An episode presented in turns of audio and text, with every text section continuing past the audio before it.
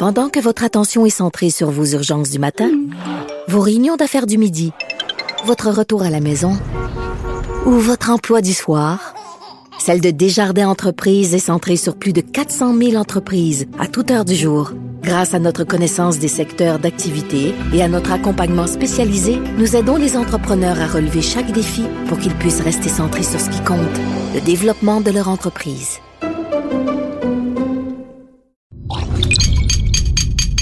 Cube Radio.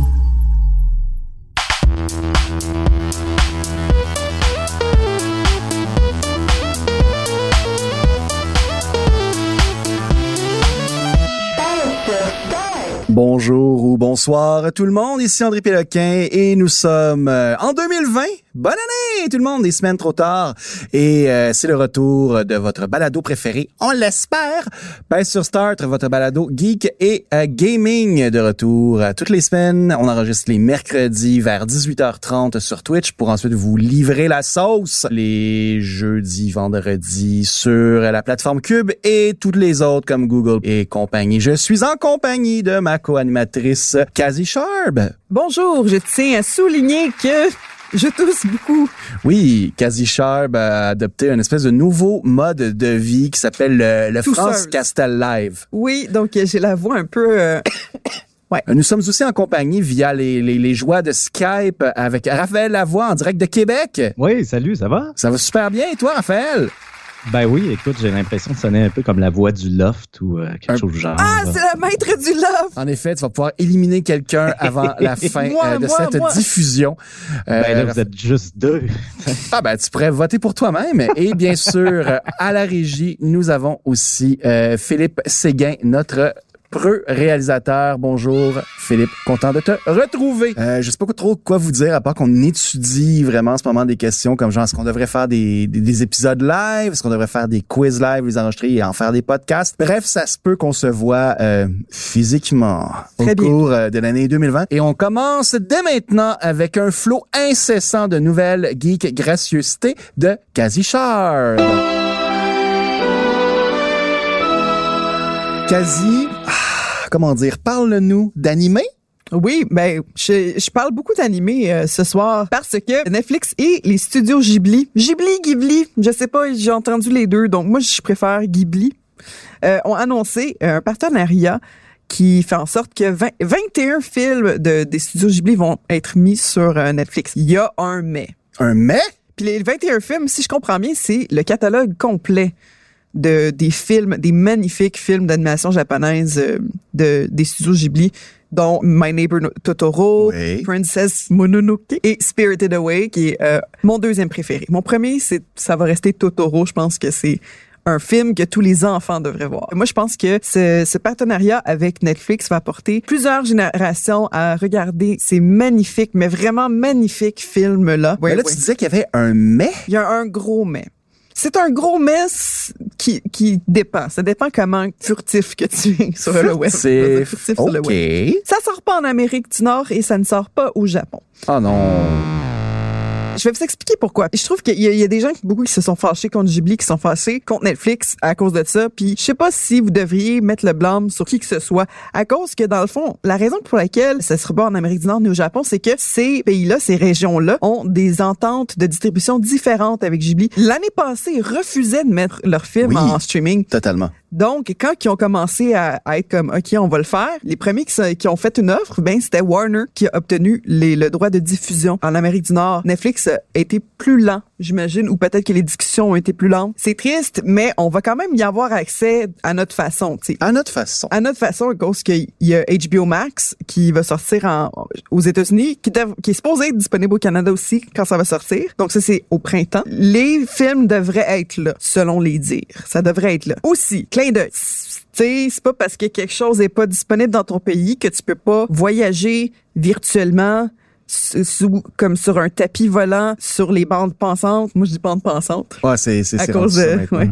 Bonjour euh, Julien Bernatchez. Est-ce que tu fais des références ici à un certain truc qui s'appelle un VPN Je le dis pas, mais je le dis. C'est pas illégal de le faire. C'est pas illégal de le faire sur Facebook, sur euh, sur Netflix non plus. C'est pas illégal. C'est contre leur règlement, mais c'est pas une loi. Moi, je dis euh, when there's when there's a will, there's a way. Ou sinon, pogne-toi HBO Max, tu vas pouvoir regarder plein d'affaires, le fun aussi. Pour les gens qui, qui veulent finalement s'initier au film des, des studios Gimli. euh, Ghibli! Gimli, c'est dans Lord of the Ring, évidemment. Oui, ça. Ça serait bon, un réseau de films en ligne avec juste des films de dwarves, là, qui se passent dans des cavernes. Ça serait fantastique. À Ghibli, pardon. Platoon Village of the Dwarves qui joue dans le background de Rhapsody. OK, on est rendu vraiment dans a un été- autre univers. euh, sérieusement, je suis déjà perdu. Alors, euh, pour les gens qui voudraient euh, voir ou revoir euh, les films des studios euh, Ghibli, vous avez maintenant euh, une alternative plus ou moins euh, nébuleuse. Ou sinon, on va attendre que HBO Max soit disponible au Canada. Merci Je beaucoup. tiens à souligner que c'est le, c'est à partir de février, à partir du 1er février, que les films vont être disponibles, vont être disponibles graduellement. Donc, on a euh, une batch le 1er février, une batch le 1, f- le 1 mars, puis une batch le 1 avril. Donc, allez voir sur passionster.com pour euh, connaître quels films vont être disponibles quand. On va suivre ça comme des faucons. Là. Quasi, quelle autre nouvelle as-tu dans ton sac de nouvelles cette semaine? OK, euh, il y, il y avait vraiment des... Il y avait pas de grosses nouvelles cette semaine, mais il y avait des nouvelles le fun. Bah, tant mieux, tant des mieux. nouvelles qui me qui me mettaient de bonne humeur. C'est à propos de notre cher jeu Untitled Goose Game. Oh mon Dieu, pas encore. Et oui, parce qu'on a maintenant un effet sonore Untitled Goose Game. parce que ça a l'air qu'on a prévu qu'on va en parler encore en 2020. God damn. Un excellent jeu d'ailleurs. Si vous posez la question, est-ce que je devrais acheter ce jeu-là ou c'est juste un meme, c'est un bon jeu si vous aimez les puzzles. La nouvelle est que un kit Lego, si vous êtes déjà rentré dans un magasin Lego, vous voyez, il y a plein de kits thématiques. Euh, il y a un Stranger Things qui est magnifique, vraiment là, époustouflant. Mais j'aimerais pas ça le construire. Il y en a un de la station spatiale euh, qui vient d'être produit aussi. Exactement. Il y a, euh, il y a des Death Star, il y a plein d'affaires, mais il pourrait bientôt avoir aussi les- un ensemble Lego inspiré directement, là, vraiment officiel de Untitled Goose Game. Je dis peut-être. Oh my God. À cause que sur, sur le site de Lego, il y a quelque chose qui s'appelle Lego Ideas. Puis ça, c'est des projets qui sont soumis par la communauté. OK. Donc, euh, la, puis, et puis là, le reste de la communauté peut voter pour ces, euh, ces projets-là. Donc, ça, ça a été fan-made. C'est un fan qui a pris des morceaux Lego existants, qui a fait le kit, qui a construit ça, qui a, soumis ça à Lego Ideas et qui, là, attend vos votes. Donc, euh, faites-vous un compte. Oh my God. Lego Ideas, je l'ai totalement fait. Je- Oh mon Dieu. Sais, quand j'ai T'es une militante. tu sais, on va célébrer ça pour mon petit vote parce qu'il y a besoin de plusieurs votes quand même. On parle de 10 000 votes à l'ensemble pour que ce rêve devienne réalité. Il y a aussi une paire de chaussettes Untitled Goose Game officielle, officielle de House House, donc de- du développeur. Ce jeu a captivé le monde, c'est incroyable. Et continue de captiver le monde. Moi, ce que j'attends, là, pour avril maximum, un DLC. Si ça sort après avril, les gens auront passé à autre chose. Et quasi. Il y a quoi d'autre dans ton sachet d'actualité cette semaine? Shake, shake, shake. Je, je shake mon sac Ouais, ouais. à nouvelles. Pokémon! Le remake du premier film. Fait que c'est un remake genre 3D, c'est bien ça? Ouais, c'est un remake CGI. Ah, Donc, euh, style CGI 3D. Euh, il s'en vient sur Netflix. Et ça, mondialement! Tabarnouche, ça a été vite. C'est une excellente nouvelle qui a été confirmée par euh, par Netflix, qui a été confirmée par euh, la Pokémon Company International. C'est fait que c'est comme l'international cette fois-ci, sauf le Japon et la Corée qui ont leur propre distribution. Eux autres, ils ont déjà eu le film en Asie. Nous autres, on l'a pas encore eu. Et c'est euh, Netflix qui a dit yo. Ça va être sur Netflix cette première-là. Donc, c'est une première globale qui va avoir lieu le 27 février, les amis. C'est très bientôt. Et on rappelle que c'est un remake du premier film de Pokémon qui a été fait en 1999. T'as vu la version 2D, t'as vu aussi la bande-annonce de ce projet 3D. Qu'est-ce que t'en penses que ça attribue? T'es comme, ah, enfin, c'est actualisé, j'ai hâte. J'ai hâte à- par curiosité. Euh, je suis méfiante un peu parce que je trouve que les émotions, des fois, se traduisent moins bien en- dans un CGI 3D comme ça que dans un 2D flat. C'est bizarre à dire, mais je trouve que le, le style artistique de, de l'anime est quand même capable de d'évoquer beaucoup d'émotions. Mais on- quand je pense aussi, tu sais, je pense à des Toy Story où est-ce que les, sont très, les, les visages sont très émotifs, mais c'est pas c'est pas Pixar qui fait ça là. Ouais. Donc, j'ai- trouvé un peu euh, rigide. L'ultime test, ça va être la fin du film. Est-ce que je vais pleurer ou non? Oh. Oui. Quasi. Peux-tu nous informer plus encore, Oui. J'ai un animé, ben un film animé The Witcher s'en vient sur Netflix. Pourquoi je m'y attendais pas les amis? Parce qu'on n'est pas encore sorti là de, de la, de, la, de la série euh, Witcher. C'est- ça commence pour certaines personnes la folie, la hype n'est pas terminée.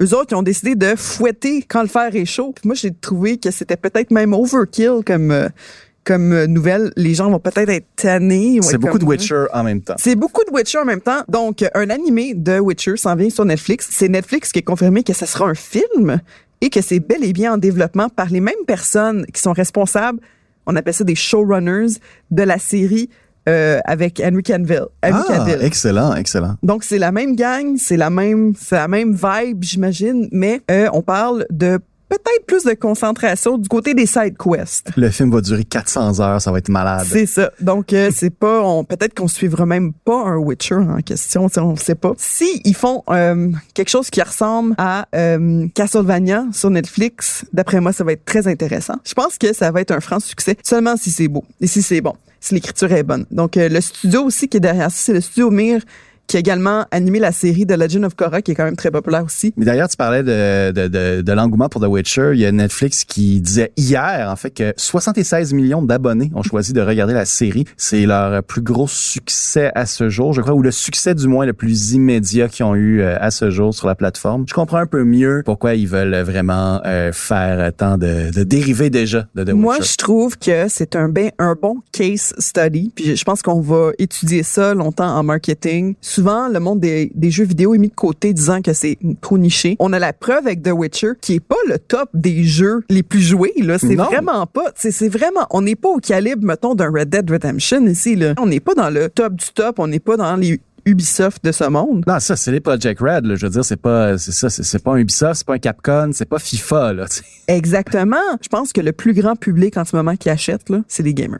Ah oui, totalement. Quasi, est-ce que tu as fait le tour de ton sac de connaissances pour cette semaine? C'est le tour du sac. euh, Merci beaucoup. Euh, quasi pour ce tour d'horizon euh, de l'actualité. C'est l'année commence hein, et ça paraît, on se réchauffe et on va euh, vous réchauffer aussi dès maintenant avec la douce voix de Raphaël Lavoie. Raphaël, tu t'en viens vraiment avec un petit dossier qui, qui mine de rien, va mener à notre espèce de, de, de question-débat. Je sais pas s'il va y avoir débat, mais on va quand même poser la question euh, aux gens dans quelques instants aussi. Mais je, je crois que toi, tu vas nous parler euh, de retard. Ben oui, écoute, euh, ce, qui est, ce qui est quand même un peu drôle, parce que je vous l'avoue, moi, dans la vie, je suis quelqu'un qui est très en retard. J'essaie de m'améliorer. là. J'approche de la trentaine, donc euh, je pense que c'est des résolutions qu'il faut prendre rendues à cet âge-là. Je parle de délai parce que, bon, je sais pas qu'est-ce qui se passe depuis quelques semaines, mais on dirait que tous les studios euh, de jeux vidéo se sont passés le mot et ont décidé de, de repousser la sortie euh, de leur jeu. Donc, euh, C'est fou le timing quand même. C'est assez incroyable. On a eu quelques, bon, il y a toujours des délais dans l'industrie, on va se le dire, mais il y en a eu quelques-uns depuis une dizaine de jours. À la limite, c'est quasiment impressionnant, je dirais, Ouais. le paquet de jeux qui ont été repoussés dans les derniers jours. Si on parle de cet automne, concrètement, écoute, on a eu Doom Eternal qui devait sortir euh, en novembre, qui a été repoussé le 20 mars. Euh, on a ensuite eu Last of Us Part 2 qui devait sortir euh, en février. Finalement, ça sort le 29 mai.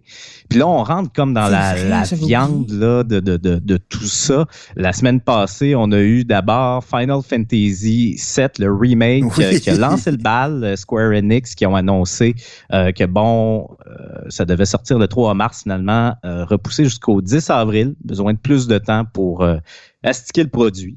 On va le dire comme ça.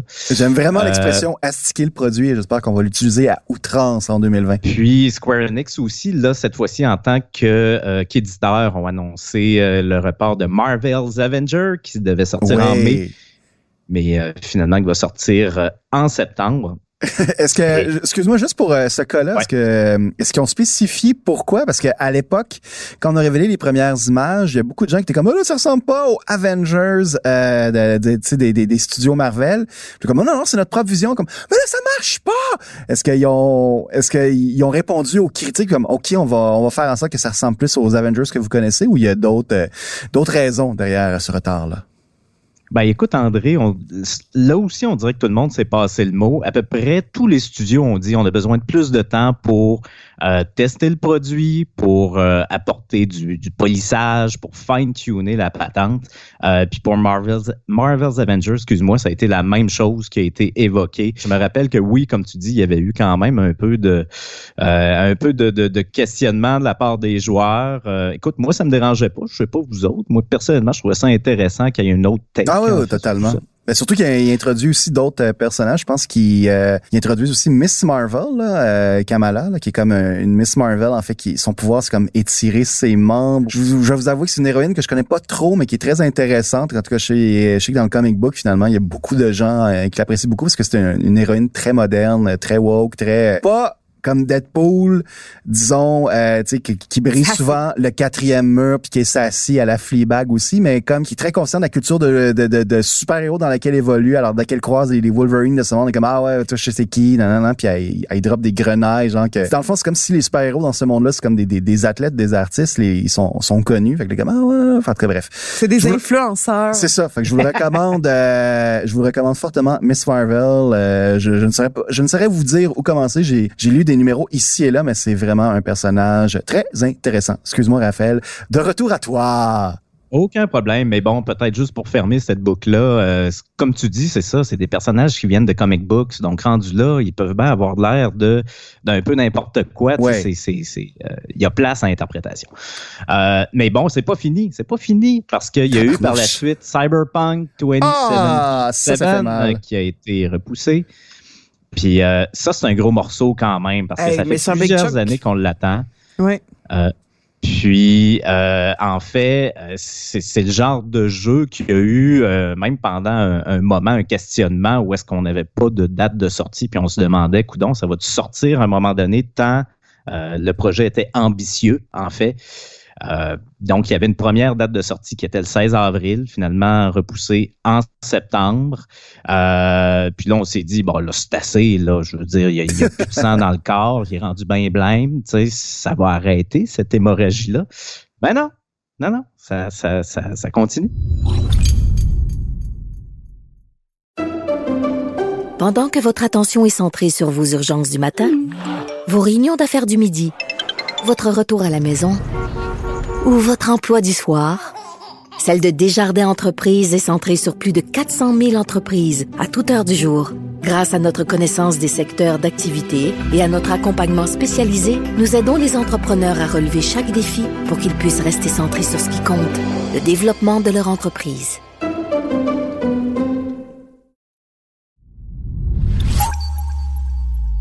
Donc, un autre jeu inspiré de l'univers de Marvel, Iron Man euh, VR, qui a Oui, l'air, euh, très- ouais. ma foi, très cool. Ça va pas très bien pour les jeux Marvel en ce moment. C'est c'est pas terrible. Euh, écoute, ça, ça devait sortir le 28 février. Finalement, ça sort euh, euh, le 15 mai. Puis surtout, faut dire que, tu sais, des jeux, si tu me passes l'expression full-fledged comme ça en VR, surtout sur la PlayStation VR, Mhm. euh, il y en a pas des tonnes. Donc, En effet. euh, bon. Et euh, ça c'est ça, c'était toute la semaine passée. Fait que ça a été quand même assez garni, surtout comme quasi dit, euh, ben, en général, dans l'actualité, euh, en janvier, c'est pas pour rien que vous entendez parler de bande de neige et compagnie. C'est parce que d'habitude, il se passe rien dans l'actualité, puis c'est un peu tranquille dans le jeu vidéo aussi. Ouais. Euh, mais là, fait que là, c'est sûr, a juste entendu parler de report, c'est un peu l'enfer.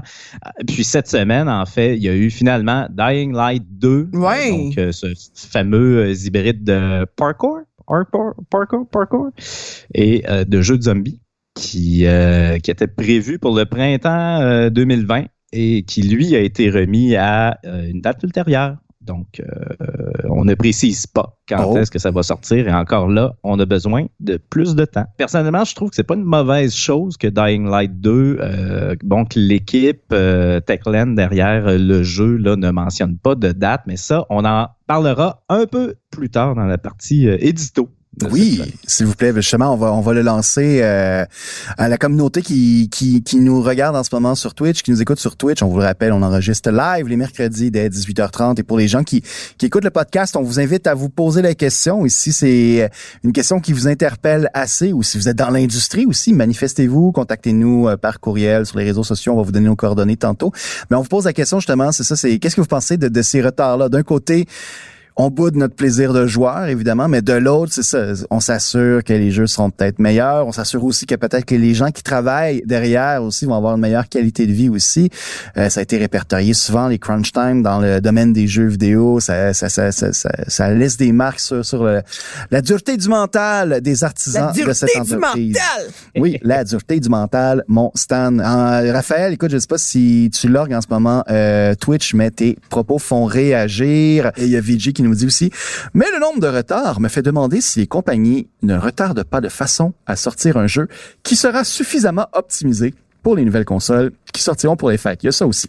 On arrive à une année qui est vraiment charnière 2020. Non seulement à look cool sur un agenda de 2-0, 2-0, mais aussi il y a la PlayStation 5 et la Xbox X New Generation Xbox. En tout cas, bref, le nom est comme pas possible maintenant. Qui s'en vient?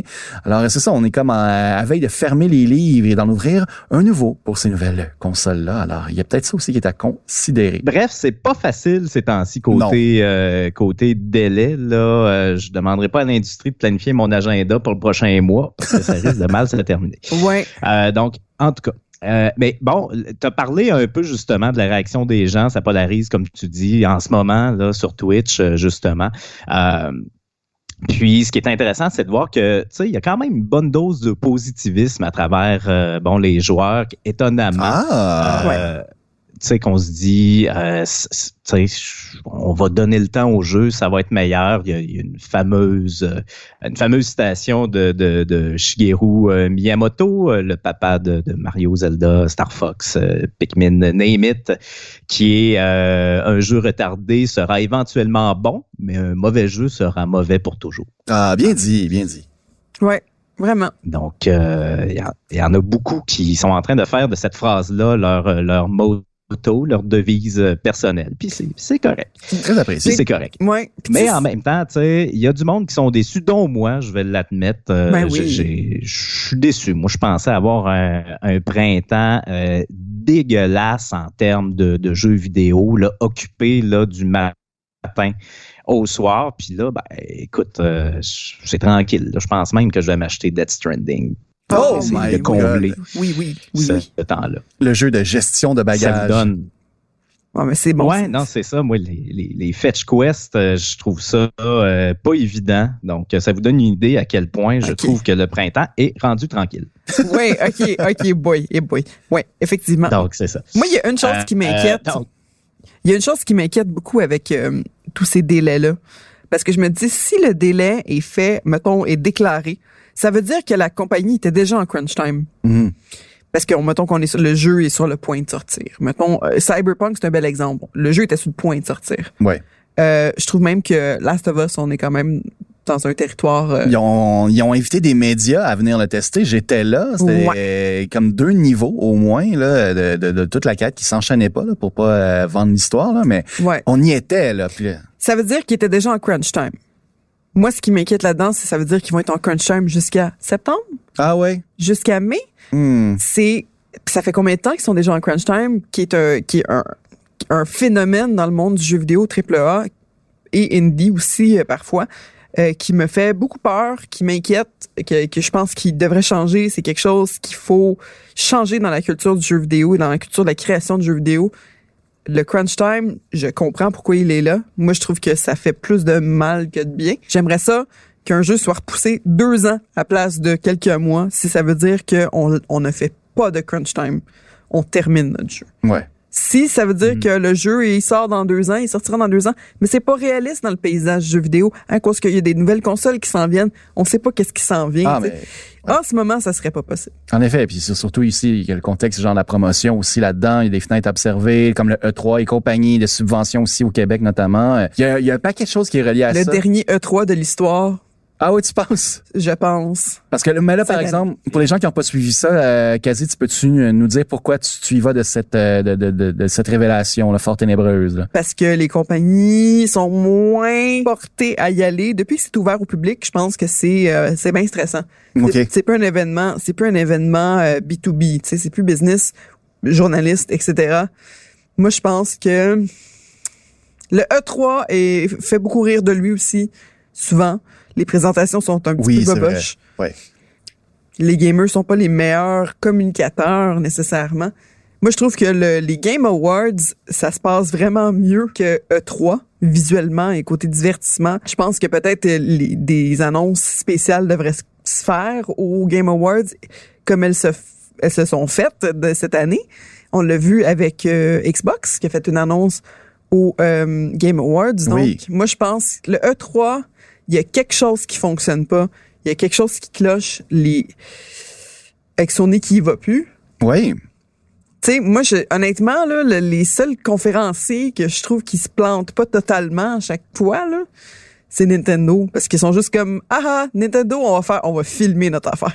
That's it. Mhm. Donc, euh, E3 devrait continuer à exister, devrait complètement changer de, for- for- de formule, devrait pas inviter le public. Mon Dieu, 2020 va être une année charnière pour un paquet d'affaires. Excuse-moi, Au début, euh, au début, E3 il n'était pas ouvert au public. Non, c'est ça, ça fait juste trois, deux, deux, trois ans. ouais. C'est ça. Nous autres, la première année qu'on est allé, c'était la première année euh, qui était ouverte, euh, qu'elle était ouverte au public, je pense. Mais nous autres, c'est sûr que étant médias, on a, on a accès à des choses que le public n'a pas accès. C'est bien le fun. Mais moi, je pense que ça doit être complètement revu ce- cette formule-là. Euh, Raphaël, sur ce, vraiment ce, ce phénomène-là, là, on, pourrait- on peut qualifier ça de phénomène en ce moment de, de retard.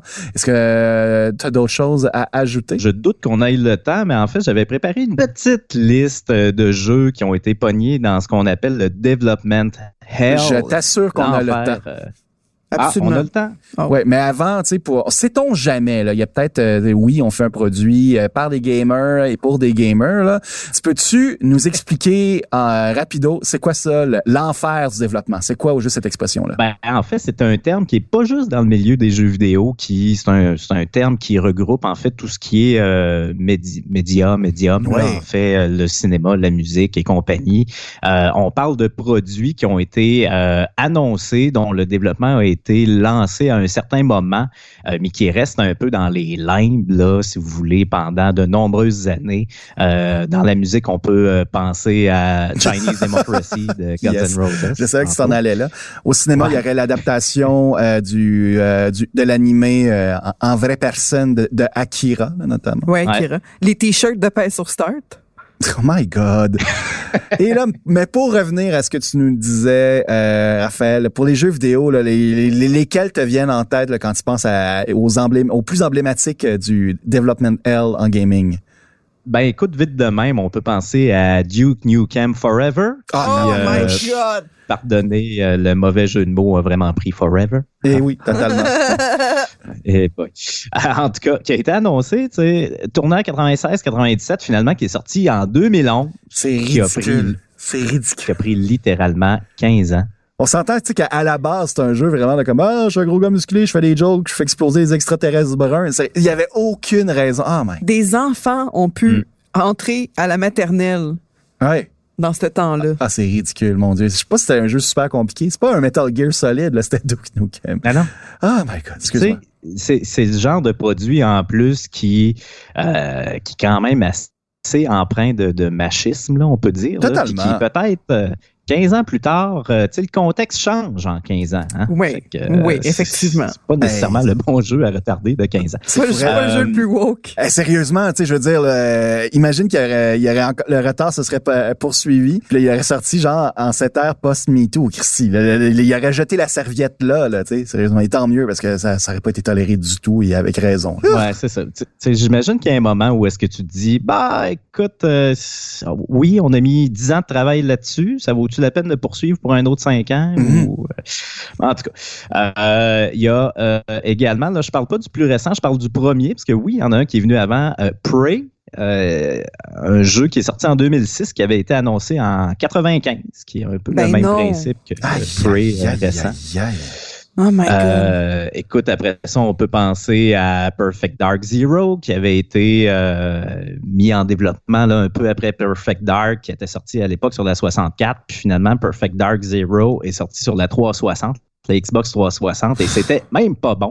Oh, c'est ça qui est c'est très souvent bon. ça. hein. Je veux dire, à part ça, euh, Mad Max Fury Road, là, qui a aussi été pris dans le Development Help, finalement, qui a, qui a soufflé tout le monde. Je veux dire, c'est rare les produits qui sortent des années plus tard. Chinese Democracy sont très très rares, les fans qui sont comme, c'est mon album préféré de Guns N' Roses. Ils existent peut-être. En tout cas, on les salue. On n'a vraiment pas euh, manqué. Là, euh, je, je pourrais continuer encore longtemps. En fait, là, Alan Wake, euh, ça a pris six ans. Euh, Je pourrais continuer pendant encore très longtemps des exemples. Il en manque pas. Euh, Diablo 3, c'est annoncé au tournant des années 2000, 2001, euh, finalement sorti en 2012, euh, devait sortir en 2008. Euh, à peu près tous les Zelda ont été, euh, les Zelda modernes en fait, ont été retardés. Euh, Twilight Princess devait sortir sur la GameCube, a fini par sortir sur la GameCube, mais finalement a sorti aussi sur la Wii. Mais bon, là, euh, c'est- c'est c'est- c'est Miyamoto qui est derrière ça, donc on peut peut-être tracer un petit lien lien entre euh, sa philosophie et, Oui. euh, Ben oui, c'est ça. et bon, euh, Pas de crunch time chez Nintendo. je pense qu'on peut se, se, se baser un peu sur tout ça pour se consoler si on se dit que bon le printemps est tellement tranquille qu'on va être obligé d'acheter Death Stranding. Euh, Oh! Sinon, il y a un paquet de, développeurs indépendants aussi à, à encourager. Là. en terminant, je pouvais dire euh, ce que je pensais. Et personnellement, je crois que c'est OK de retarder des jeux. Je disais tout à l'heure que j'étais un peu déçu, euh, mais après ça, je trouve que c'est euh, correct de donner plus de temps aux développeurs, surtout comme on le disait tout à l'heure, la culture de temps supplémentaire, de crunch. C'est pas vital ces jeux-là. On n'en a pas besoin pour euh, respirer et vivre une vie convenable. Donc à, à ce moment-là, ça reste des jeux. C'est correct que ce soit retardé, mais j'ai un bémol à apporter qui est le suivant. Oh, ouh. On pourrait peut-être réévaluer l'aspect marketing. Est-ce qu'on a besoin d'annoncer les projets je- aussi d'avance, autant d'avance? Tu sais, je comprends qu'il y a une dimension. euh, on a des investisseurs à satisfaire, euh, des compagnies euh, bon, qui ont des obligations au niveau du financement. Mais tu sais, si on annonçait peut-être les jeux un petit peu plus à la dernière minute, on.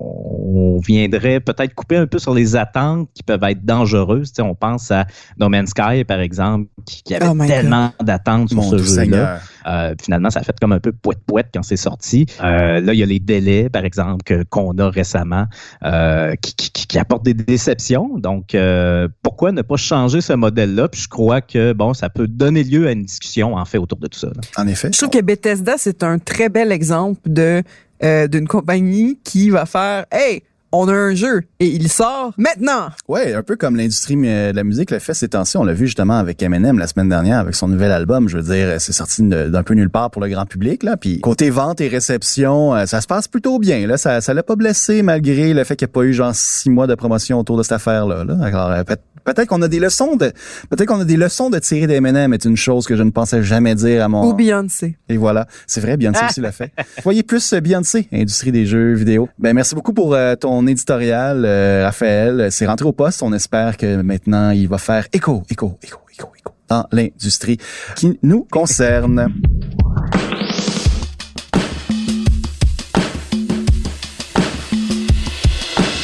Merci beaucoup euh, à vous de nous avoir écoutés dans vos euh, écouteurs ou dans vos euh, enceintes, que ce soit à la maison ou dans le métro. Euh, comme on vous disait, à chaque mercredi, on enregistre live sur Twitch. Chaque vendredi, c'est dans vos téléphones et autres moyens de consommer vos balados. Maintenant, euh, ce, ce- ce contact qu'on a, le visuel sur Twitch et auditif aussi, Pain sur Start, je t'invite à nous suivre sur Twitch si c'est pas déjà fait, twitch.tv slash Pain sur Start. Tu peux t'abonner aussi si tu veux. On est sur la plateforme Cube, on est sur Stitcher, on est sur Apple, on est sur Google. Euh, le podcast euh, commence sa deuxième année avec ce- cette formule-là un peu plus directe, un peu plus euh, fofolle.